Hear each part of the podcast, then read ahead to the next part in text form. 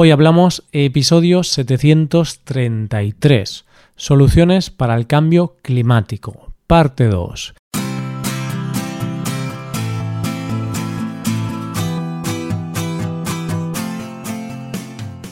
Bienvenido a Hoy Hablamos, el podcast para aprender español cada día. Ya lo sabes, publicamos nuestro podcast de lunes a viernes. Puedes escucharlo en iTunes, en Android o en nuestra página web. Recuerda que los suscriptores premium pueden acceder a la transcripción completa del audio, a una hoja con ejercicios para trabajar vocabulario y expresiones y a un episodio extra del podcast cada semana. Hazte suscriptor premium en hoyhablamos.com. Buenas, querido oyente, ¿cómo estás? Arquímedes dijo aquello tan escuchado y conocido de Dadme un punto de apoyo y moveré el mundo. Y es que muchas veces, si sabemos qué debemos hacer, es fácil cambiar las cosas. Así que hoy veremos esas pequeñas cosas que todos nosotros podemos hacer para luchar contra el cambio climático. Hoy hablamos de las soluciones para el cambio climático, parte 2.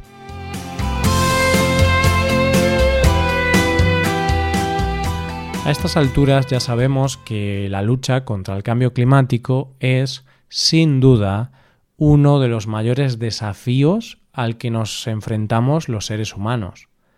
Cada vez hay más campañas de concienciación a nivel global para presionar a los gobiernos de todo el mundo y a los organismos internacionales de que hay que tomar medidas urgentes. Y está claro que estas medidas son importantes y también son urgentes, ya que ahora mismo todavía tenemos la posibilidad de mitigar las consecuencias del cambio climático, pero si pasa mucho tiempo no está claro si podremos solucionarlo. Todas las soluciones que planteamos la semana pasada forman parte de una revolución climática que debemos exigir que se produzca. Pero también es cierto que la revolución empieza por uno mismo. Por eso hay soluciones o medidas que todos y cada uno de nosotros deberíamos tomar en nuestra vida diaria para poner nuestro granito de arena en esta lucha tan necesaria. La humanidad lleva actuando de la misma manera mucho tiempo, así que es comprensible que nos cueste cambiar nuestros hábitos. Por eso la primera medida no es otra que la educación. No estoy diciendo que ahora todos tengamos que ir a cursos obligatorios para el consumo responsable o para aprender cómo actuar para frenar el cambio climático, sino que la sociedad se tiene que ir concienciando poco a poco de qué hábitos hay que cambiar para incorporar estas soluciones a nuestra vida y que el cambio sea de todos. Y entonces, ¿qué podemos hacer nosotros? Pues la verdad es que podemos hacer muchas cosas, desde cosas que podemos hacer en nuestras casas, como cosas que podemos hacer en la calle. Ya la semana pasada vimos cómo los medios de transporte son de los elementos más contaminantes. Y es por eso que se están fomentando medios de transporte más ecológicos, como los coches eléctricos o las bicicletas. Pero está claro que tampoco vas a tirar tu coche a la basura y comprarte uno eléctrico para ayudar a la lucha por el cambio climático. No tendría sentido hacer eso. Lo ideal sería que todos nosotros redujéramos el uso del coche e intentáramos movernos en transporte público, bicicletas o que simplemente fuésemos andando a los sitios. Por supuesto, muchas veces esto no es posible porque a lo mejor tu trabajo está lejos. Entonces, una de las medidas que podríamos tomar es ponernos de acuerdo con otras personas y compartir coche para ir al trabajo. A la hora de implementar en nuestras vidas medidas para luchar contra el cambio climático, hay una regla muy sencilla que podemos practicar y que ya hemos visto antes en este podcast. La famosa regla de las tres Rs. Reduce, reutiliza y recicla. Quizá donde podemos hacer un cambio más significativo es en el ahorro de energía en nuestras vidas y en el cambio de nuestros hábitos de consumo. Y es aquí donde vemos la primera R, reduce. Aunque no nos demos cuenta, en nuestras casas consumimos y desperdiciamos mucha energía. Y como ya sabemos, a más energía consumida, más gases y por lo tanto más daño al planeta. En nuestras casas podemos implementar varias cosas para ayudar a reducir el consumo de energía. Una de las cosas que más energía consume en nuestras casas es que muchas veces no están bien aisladas, por lo que esa sería la primera medida. Si nuestra casa no está bien aislada, el calor o el frío no se acumulará dentro de nuestra casa y vamos a necesitar más energía para proveer a la casa de ese calor o frío. Una de las cosas que más se están utilizando en todo el mundo para aislar los techos son los llamados techos fríos. ¿Qué son los techos fríos? Son techos que enfrían los edificios de manera natural. Un ejemplo serían los techos blancos que reflejan el sol y permiten reducir el calor del edificio. Este tipo de techos se están utilizando en sitios con una alta radiación solar como Los Ángeles, por ejemplo. También podemos hablar de las azoteas verdes, que consiste en poner plantas en las azoteas y es una de las formas más eficaces y ecológicas de aislar un edificio.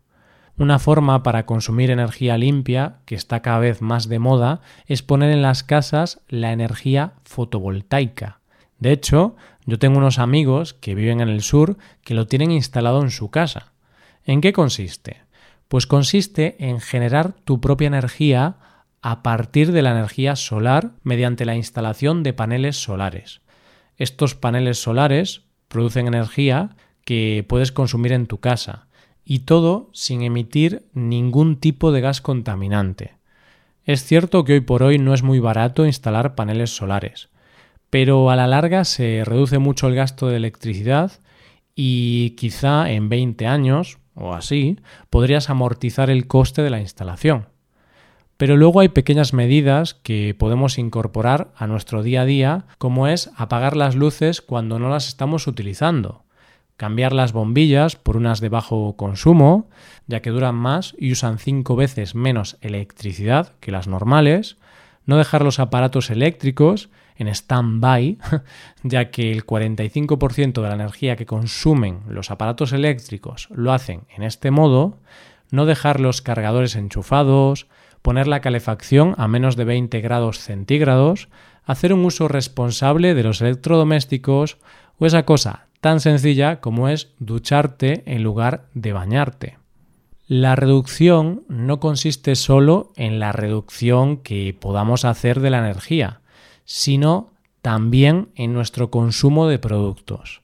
Se trata de reducir nuestro consumo en todo, pero también esa reducción debería ir acompañada de un consumo responsable. Esta es quizá una de las medidas más duras a las que nos podemos enfrentar, ya que a veces es difícil dejar de consumir. Lo natural para nosotros es dejarnos llevar por el consumismo, porque por todas partes podemos ver anuncios que nos invitan a consumir. Pero aunque sea difícil, hay que intentar reducir ese consumismo. Ahora vamos a centrarnos en el consumo que hacemos en nuestra lista de la compra, en lo que comemos. Una de las medidas más importantes que podemos implementar es comprar productos frescos, cercanos y de temporada. ¿Cómo esto puede contribuir a la lucha contra el cambio climático?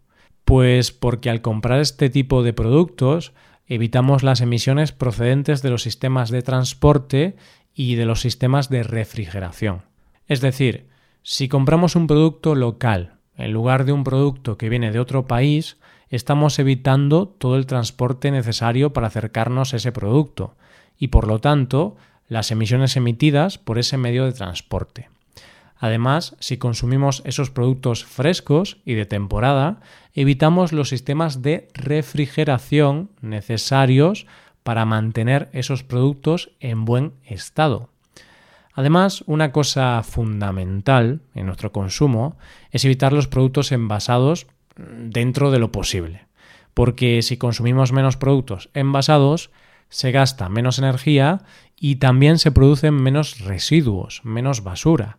Así que para comprar pensando en el cambio climático, quizá lo mejor sería comprar en negocios locales que vendan productos frescos de temporada y de productores locales. Intentar comprar a granel y evitar los grandes supermercados donde casi todo está envasado. Otra de las cuestiones fundamentales a la hora de luchar contra el cambio climático y que tiene que ver con nuestro consumo es la reducción de ciertos alimentos de nuestra dieta, que son altamente contaminantes. Dos de esos productos son la carne roja y los productos lácteos. Ya vimos en otros episodios que la ganadería y las vacas en particular producen de manera natural uno de los gases más contaminantes y que más tienen que ver en el efecto invernadero como es el metano.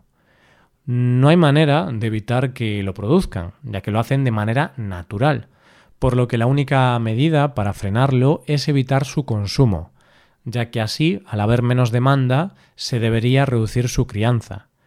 Hay que aclarar que no se está diciendo que haya que eliminar las vacas del planeta. No, solo hay que reducir su producción. Pero no es solo por la producción de metano, sino que la ganadería lleva muchos más daños vinculados al cambio climático. La ganadería es la responsable de entre el 20 y 30% del consumo de agua dulce del planeta. Además, la superficie necesaria para plantar los pastos para alimentar al ganado es una de las causas de la deforestación, de hecho, la ganadería es la responsable del 91% de la deforestación del Amazonas. Por tanto, tener una dieta basada en frutas, vegetales y otros alimentos de origen vegetal es lo mejor que podemos hacer para ayudar a la lucha contra el cambio climático. Esto no quiere decir que tengamos que ser todos vegetarianos. Podemos seguir comiendo carne o pescado, pero deberíamos reducir ese consumo en gran medida y consumir esos alimentos con mucha menos frecuencia. La R de reutilizar la podemos poner en práctica comprando y vendiendo cosas de segunda mano.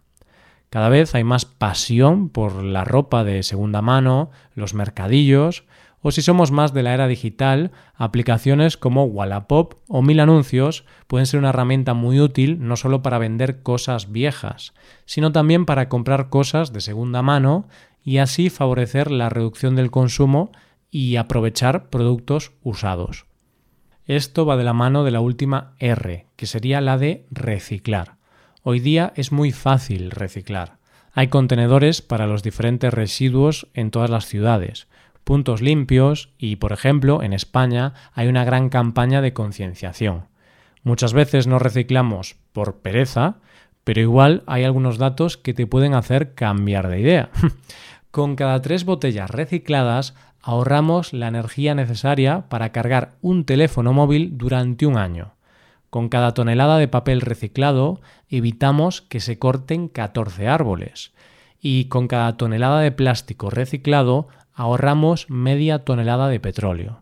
Como ves, los datos hablan por sí mismos y quizá ha llegado la hora de que todos nos pongamos manos a la obra y pongamos nuestro granito de arena para contribuir a la lucha contra el cambio climático.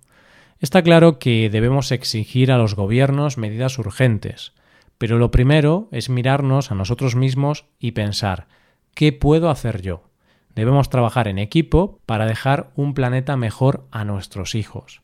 Tenemos el punto de apoyo. Ahora movamos el mundo. Esto es todo, espero que os haya gustado el episodio y espero que haya sido de interés. Muchas gracias por escucharnos.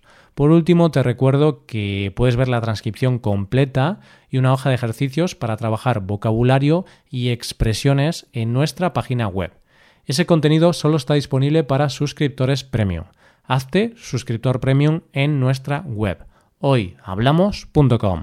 Nos vemos mañana con un episodio de Cultura Española. Muchas gracias por todo. Pasa un buen día. Hasta mañana.